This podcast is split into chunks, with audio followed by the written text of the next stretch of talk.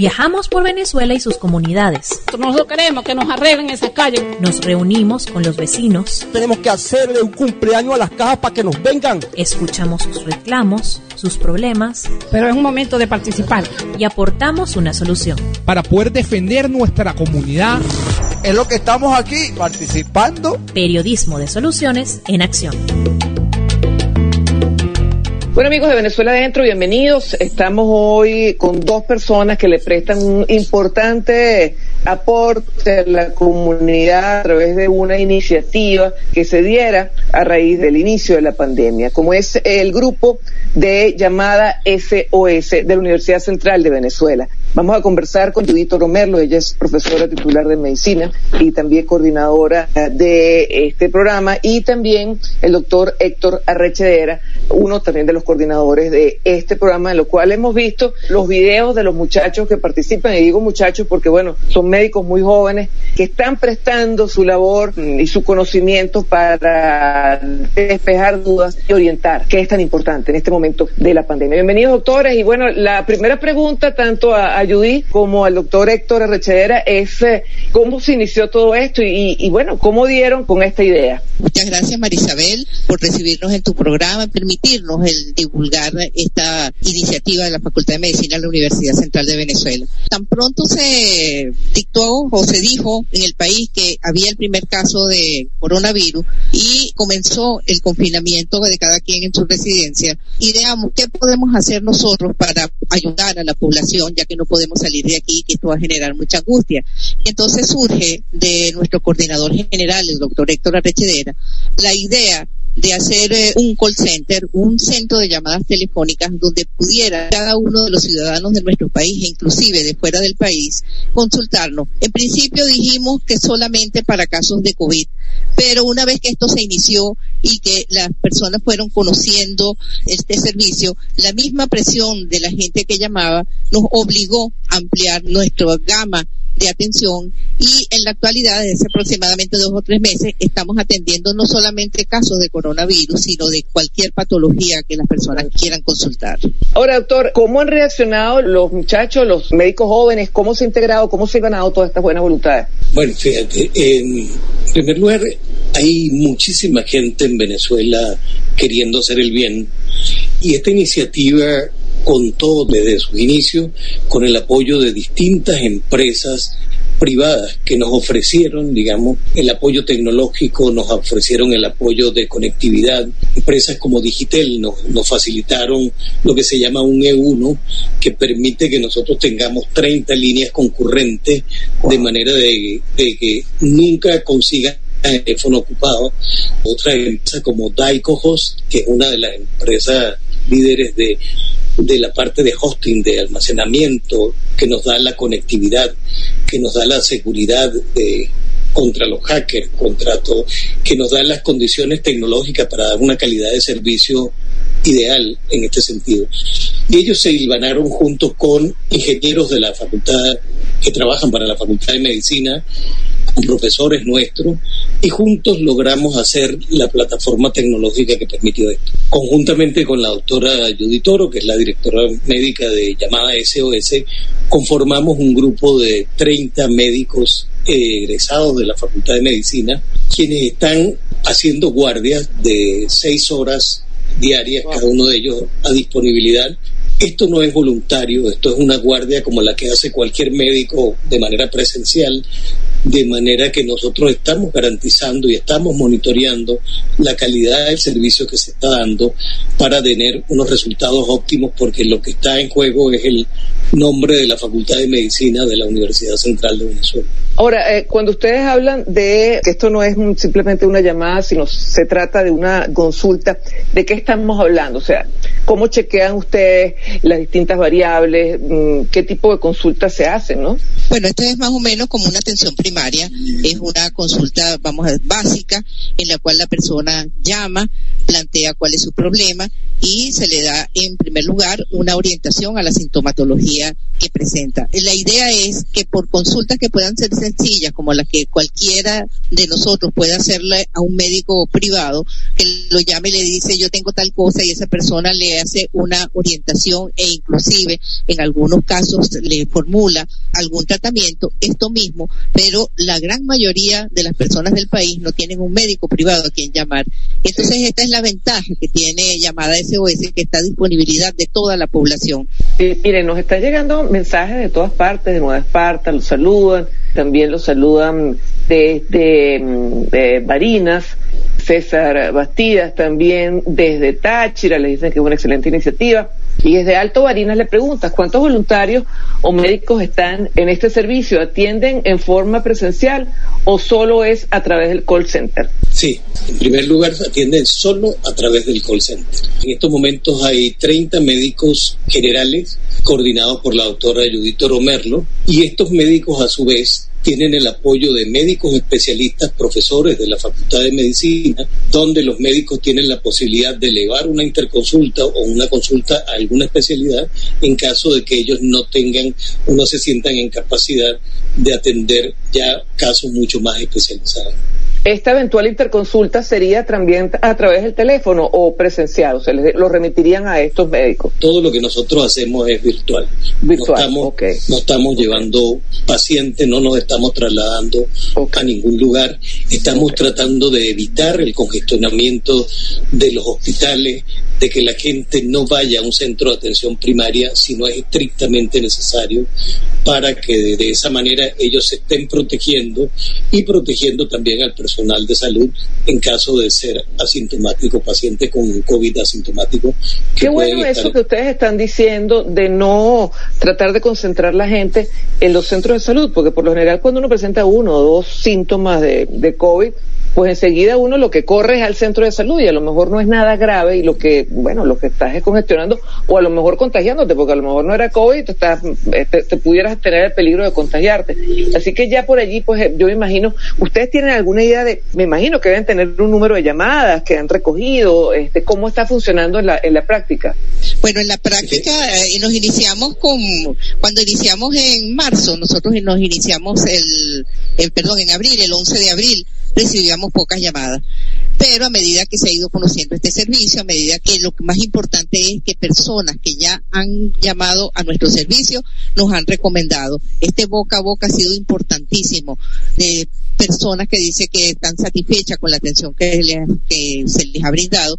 Entonces hemos ido también increciendo con el número de llamadas hasta llegar en la actualidad a tener 500 eh, llamadas eh, en un día pero tenemos, por decirle, un promedio de 350, 400 llamadas diarias, lo, más común y corriente que tenemos, de patologías variadas, de diversas partes del país.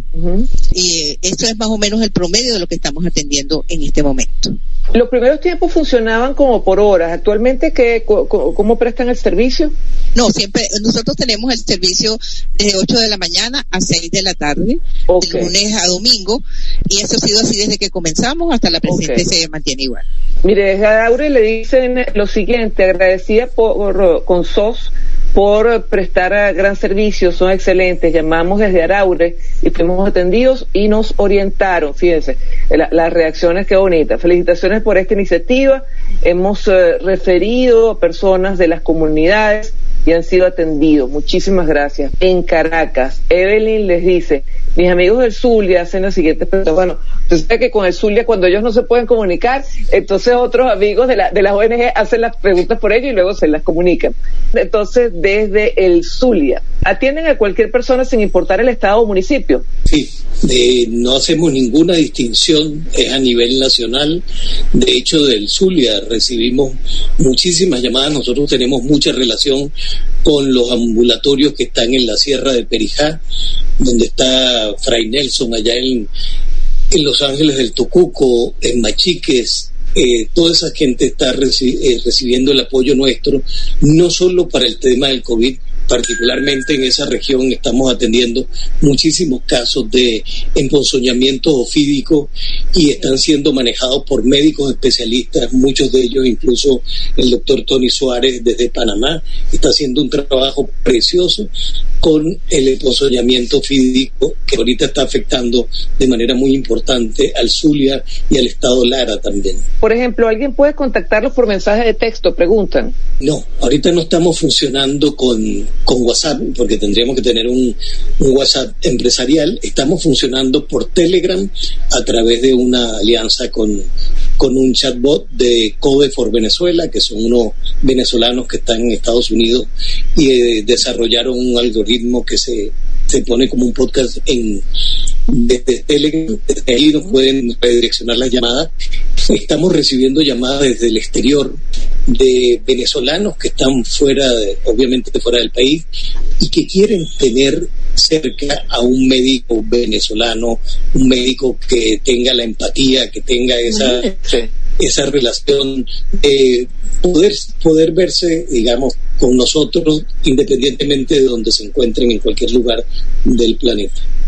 Qué bonito eso, doctor. O sea, prefieren su médico venezolano en su acento y con el cariño que ustedes siempre brindan a, a la colectividad que a lo mejor, bueno, otro idioma, otro, otro trato. Eso, eso habla muy bien de los mejores médicos del mundo, que para mí son los de aquí definitivamente, y específicamente pues nuestros médicos que están allí eh, dando, dando la batalla en, en estos tiempos. Bueno, la atención sobre los que le preguntan so- sobre el COVID-19 o pueden atender sobre otra patología. Ustedes han aclarado que también están atendiendo sobre otra Sí, patolo- sobre cualquier sí. patología. Cualquier patología, cualquier sintomatología, nosotros eh, podemos orientarlos acerca de, de qué hacer.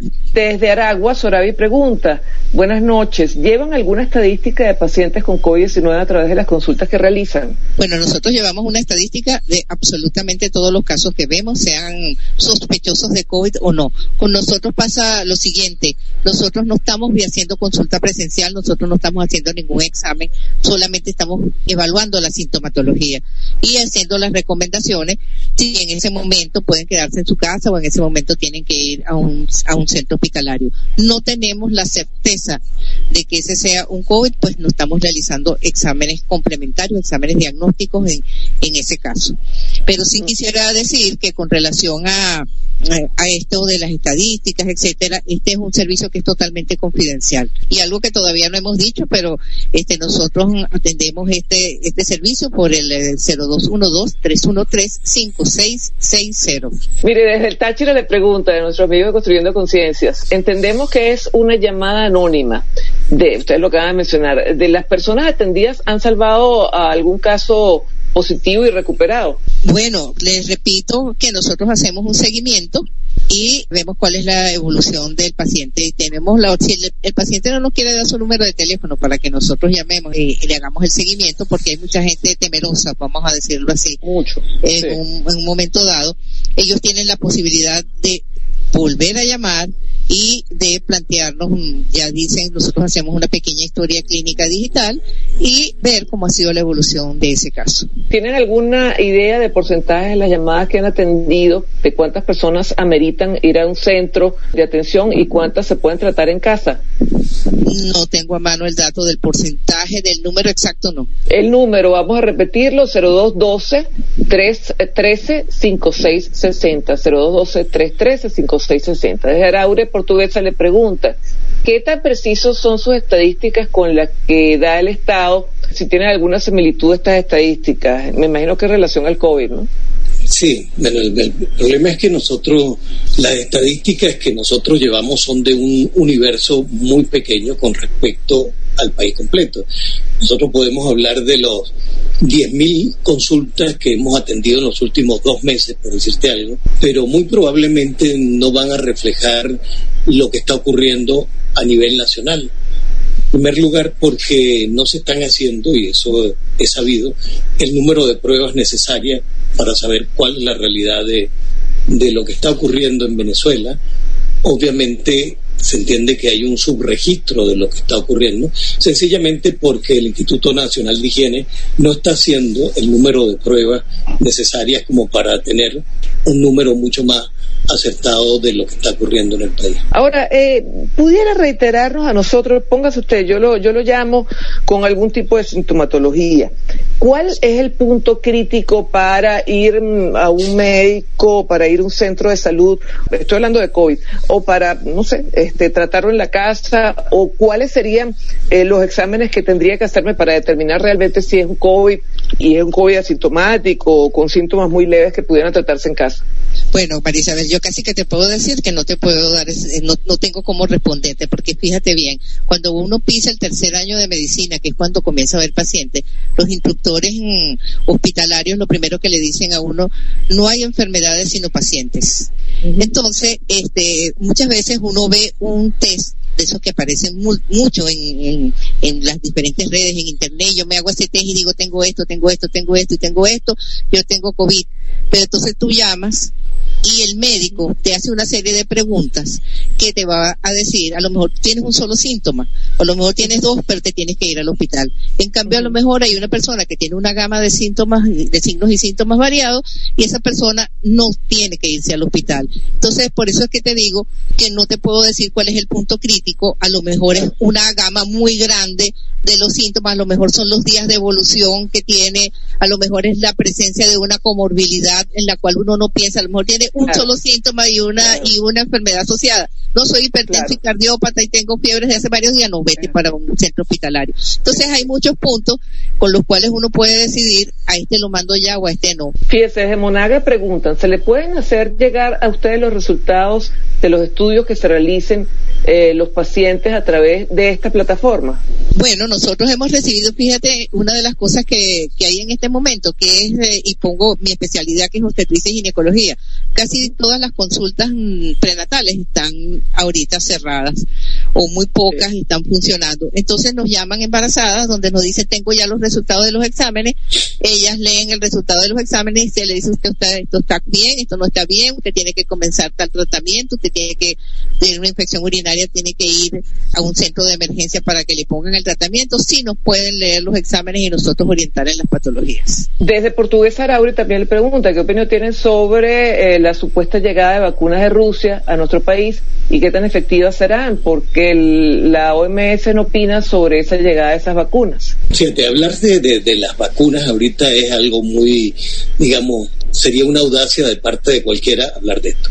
Ahorita están todas las vacunas, están en la fase 3, que es en la fase, digamos, de experimentación en la parte en humanos.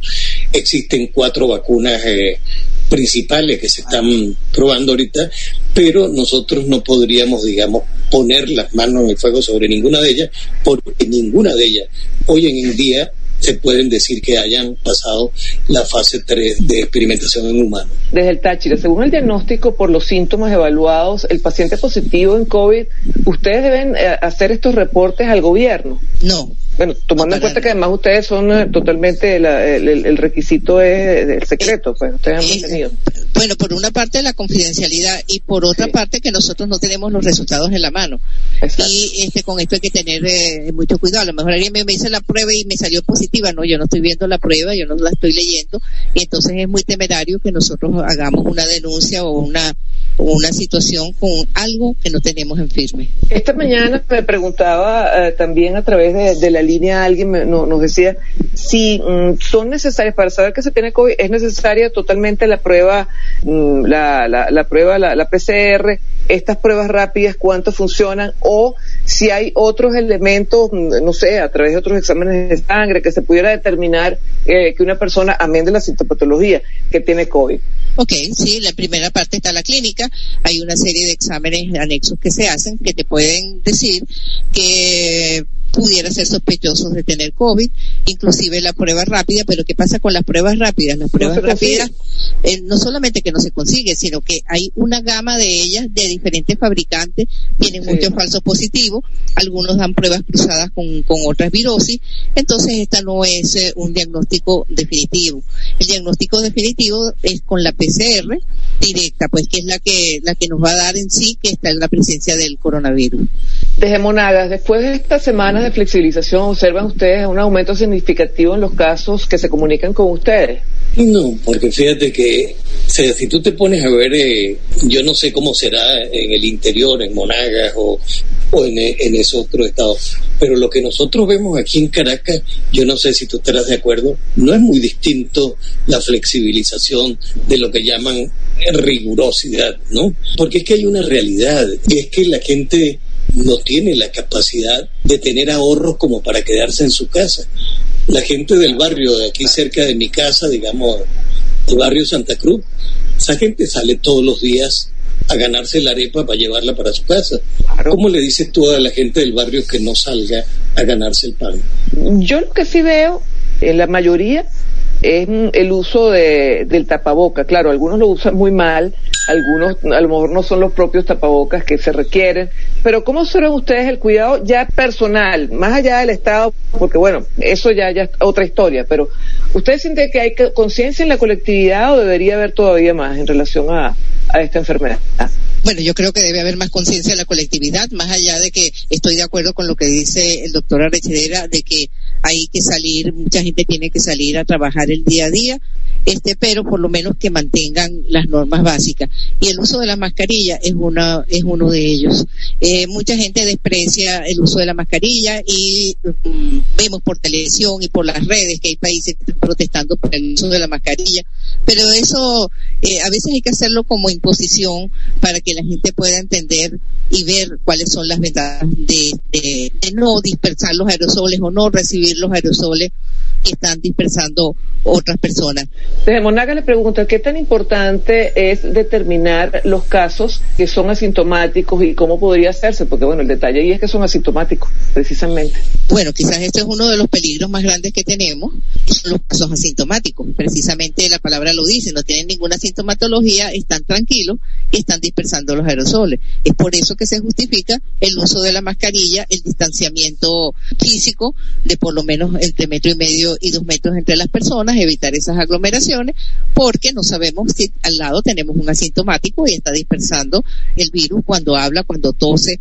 Este, nosotros no nos damos cuenta, pero al hablar se lanzan pequeñas gotitas de saliva que pueden llegar a la persona que está enfrente. Entonces hay que mantener el distanciamiento físico, no detenernos a intertulias en la calle, por ejemplo, saludar desde lejos, que al venezolano le cuesta mucho porque al venezolano sí. le gusta mucho el, el abrazo, el apapacho, el sentir sí. de, este, el cariño de los demás, pero que en estos momentos debemos entender que eso no debemos estarlo haciendo porque no sabemos quién es asintomático y quizás ese es el más peligroso. ¿De dónde los están llamando más? Me imagino que desde Caracas, ¿no? Sí, de Caracas, de Estado Miranda, del Estado Vargas, pero también recibimos muchas llamadas de Zulia, de Táchira, del Estado Cojedes. Este, eh, o sea que es variado. Evidentemente la gran mayoría es de esta zona central. Mire, desde Barinas no. le preguntan, tengo un primo que está con su esposa y su suegra con síntomas significativos de COVID-19 y ellas han perdido el gusto y el olfato. El primo no presenta ningún síntoma. La pregunta está en qué posibilidades hay de que él no se haya contagiado y que esté asintomático. Bueno, en esos casos, este, la sintomatología que nos describen, una de las cosas que hemos visto con mayor frecuencia es la pérdida del gusto y del olfato. Cuando hay personas con COVID dentro de, de la casa, lo más importante es mantenerlos aislados dentro de la propia casa. Por supuesto, no vamos a pensar que todo el mundo se va a ir, pero esa persona que se siente bien, debería, este, las personas que se sienten mal, mejor dicho, deberían estar en unas habitaciones aisladas, usar un, solo baño y si no se puede, porque no hay más baños, sino uno solo, pues realizar el aseo de ese baño antes de que otra persona no lo utilice. Esa persona usar el tapaboca constantemente dentro de la casa. Inclusive la persona que está sana también debe utilizar el tapaboca, sobre todo cuando vaya a llevarles la alimentación o cuando esté a menos de dos metros de ellos, deben mantener esa, ese, ese tipo de protección prácticamente constante dentro de la residencia. ¿Y existe la posibilidad de que esa persona no se no, o sea, le pregunto porque es complicado que si todos en la casa tienen coronavirus, alguien no, no termina de enfermarse. ¿Existe esa posibilidad de que no, no se llegue a contagiar? Bueno, la, la virosis, a veces yo estoy al lado tuyo y tú tienes un gripón, por no hablar de uh -huh. coronavirus, y no se me pega porque hay un factor este, personal de las defensas de cada uno de las personas. Lo que pasa es que estamos ante un virus que es bastante agresivo y es bastante, eh, y sería muy difícil el que no se contagie. Desde el Táchira le preguntan, ¿ha pensado extender la iniciativa para el área de atención psicológica? Y también esto que me parece tremendamente interesante, ellos como ONG, ya que hablando como ONG, dice que también sería interesante difundir esos micros en redes y grupos de trabajo. Recuerde que esto es así como una red de redes. Cada una de estas ONG tiene redes también de gente que les pudiera llegar. Entonces, no sé, tal vez si tiene esos micros, si no, si no los se a Venezuela adentro, este, nosotros podemos también difundirlos, hacérselos llegar a nuestras ONG amigas para que lo difundan. Precisamente hoy estaba conversando con, porque nosotros tenemos especialistas en de todas las áreas de la medicina. Hoy conversaba precisamente con mi esposa, mi esposa es psiquiatra, ella coordina parte del equipo de la parte de salud mental y estábamos hablando justamente de eso, ¿por qué no hacer algunas sesiones similares a esta? Por ejemplo, donde la doctora Judy Toro y otros dos o tres ginecobstetras un día hablen sobre el control prenatal, el embarazado en tiempos de COVID, o en otros momentos se hable sobre la salud mental, sobre el confinamiento, sobre... pero obviamente este si bien es cierto, nosotros estamos desarrollando unas discusiones de casos clínicos todos los viernes en la mañana, estamos haciendo discusiones, pero van más hacia el ámbito médico de actualización del personal de la salud, pero obviamente estamos en toda la disposición de poner a nuestros especialistas a que hablen del tema que nos quieran consultar. Sí, desde Aragua dicen mil gracias por esta gran labor. Yo siempre he pensado que los buenos somos más, que Dios los bendiga. Piden repetir los horarios de atención. Los horarios de atención son todos los días de la semana, de lunes a domingo, desde las 8 de la mañana a las 6 de la tarde. Eh, desde Carabol pregunta a la tocaya Maribel, la mayoría de llamadas que reciben son de pacientes que presentan con COVID-19 miedo, temor o pánico por lo que piensa que podría ocurrir. O sea, si estas personas, ustedes la sienten muy angustiada. Sí, el nivel de angustia muchas veces ni siquiera la sintomatología es tan marcada. Vemos mucha pacientes, mucha gente que nos eh, llama por angustia. Angustia de que si tengo un dolor de garganta ya esto puede ser eh, eh, un síntoma de COVID. Eso genera muchísima angustia y una de los de las funciones que tenemos es bajar ese nivel de, de angustia en cada una de las pacientes porque como decíamos al principio, la sintomatología COVID es muy variada y puede simular este, muchas enfermedades. Entonces, inicialmente, lo que se hace es eh, evaluar esta sintomatología, ver en qué contexto la persona lo tiene y de acuerdo a lo que cada quien manifieste, mm, bueno, damos la orientación respectiva. Aparte del número telefónico, las preguntas se tienen en Instagram. Sí, tenemos todas las redes sociales de arroba llamada SOS, hashtag eh, llamada SOS, la página web es llamada SOS.ucb.be y ya, por, todo lo, por todas las vías nos van a conseguir. Desde Barina, ¿qué porcentaje mm, de posibilidad que el COVID vuelva a repetir? Bueno, ahorita se ha hablado como un, un caso que ha sido este boom en todas las publicaciones de estos últimos días de un caso en China en la cual este tiene una recidiva o una reinfección. Desde Araure, la colega Vianile Rivas le pregunta, ¿cuánto tiempo dura la persona para recuperarse de COVID-19? Bueno, el tiempo es variable. Eso va a depender de cada una de las personas, pero el, la colega, el periodo de estado es de aproximadamente de 14 días. Desde Monagas le dice, conozco el caso de un paciente con COVID que sufre de claustrofobia. Sus ataques de ansiedad son cada vez mayores, además de la medicación. ¿Qué otra cosa pudiera ser? Bueno, aquí, aquí es donde viene también el tema psicológico que usted estaba mencionando, doctor. Claro, y la parte psiquiátrica, o sea, muchos de muchos de estos temas son son objeto del manejo de un especialista, el manejo de ansiolítico, el manejo del, de, de psicofármacos, todo esto tiene que ir acompañado de una orientación médica especializada. Bueno, fíjense, ya para cerrar estos dos últimos comentarios, por si nos quitan la electricidad, dice desde Barina, gracias por esta iniciativa, por la dedicación y la pasión, por demostrar eh, que existen venezolanos de bien y que siguen luchando por un mejor país, gracias en nombre de Creando Barinas. También Maribel desde Carabó, muchísimas gracias por esa labor de altísimo valor en estos momentos tan difíciles para todos. Que Dios lo bendiga y siga guiando.